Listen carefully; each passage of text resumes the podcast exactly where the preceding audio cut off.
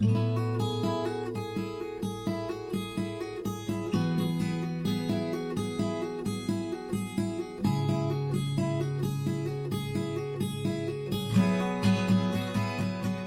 pessoal, a graça e a paz de Cristo Jesus a todos vocês. Mais uma semana chegando ao fim e pelas misericórdias do Senhor e sua grande bondade, estamos aqui mais uma vez para compartilhar da palavra dele através dessa série de devocionais Gotas no Deserto. A você que ainda não é inscrito no nosso canal, inscreva-se ainda hoje, ative o sininho das notificações para receber sempre eh, as informações de nossas novas postagens. A vocês que têm nos acompanhado aí nessa série de devocionais, o meu muito obrigado. Continuem, por favor, curtindo, comentando e compartilhando com seus amigos, contatos e familiares, para que possamos avançar com o reino de Deus no meio dessa geração tão escura e carente de Deus. O texto que tenho para compartilhar com vocês nessa manhã, nesse dia, está no Salmos 42, versos 5 e 6, que diz o seguinte: por que estás abatido, ó minha alma? Por que te perturbas dentro de mim? Espera em Deus, pois ainda o louvarei. A Ele, meu auxílio e Deus meu. Sinto abatida dentro de mim a minha alma. Lembro-me, portanto, de ti. Nas terras do Jordão e no monte Hermon e no outeiro de Mizar. Eu quero também aqui acrescentar mais um texto lá de Lucas capítulo 12, verso de número 19 e 20, que dizem o seguinte: então direi à minha alma: Tens em depósito muitos bens para muitos anos. Descansa, come, bebe e alegre-se muito. Mas Deus lhe disse: Louco, esta noite te pedirão a tua alma. E o que tens preparado? Para quem será? Esses dois textos falam de dois diálogos com a nossa alma. Um diálogo correto com a nossa alma e um diálogo muito equivocado. O primeiro diálogo do salmista, no Salmo 42, versos 5 e 6, fala daquilo que devemos fazer com a nossa alma.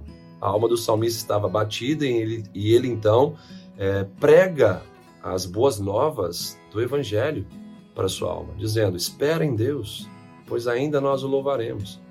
Ele também aplica as Escrituras quando ele faz aquilo que o profeta Jeremias nos ensinou. Quero, portanto, trazer à minha memória o que me pode dar esperança. Então, ele se lembra das suas experiências com Deus, para que ele então é, pudesse entender que o mesmo que ele viveu com o Senhor nos dias anteriores, ele também poderia experimentar nos dias da angústia de sua alma. Então, ele abastece a sua fé ao pregar a palavra de Deus para sua alma e ao se lembrar daquilo que traria esperança ao seu coração.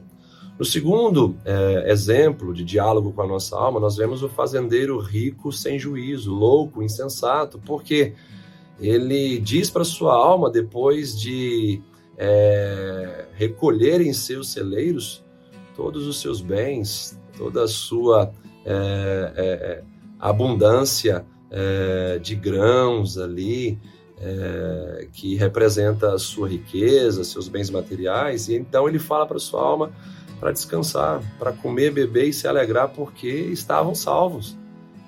Não precisariam mais de ninguém.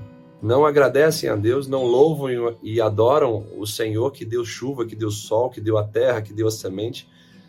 Simplesmente é, depositam a fé nos bens ao invés de depositar a fé em Deus. Esse homem é um exemplo triste de muitas pessoas que hoje depositam a sua esperança nos seus bens materiais, ao invés de depositarem a sua esperança e colocarem a sua alma num lugar seguro que é Deus. Precisam depositar esperança em Deus e colocar a sua alma na presença de Deus. Qual é o diálogo que você tem feito com a sua alma? O diálogo do salmista ou o diálogo do fazendeiro rico sem juízo. Pense nisso e deposite sua confiança totalmente em Deus. Um grande abraço, um ótimo final de semana. Até a próxima devocional, se assim o Senhor nos permitir.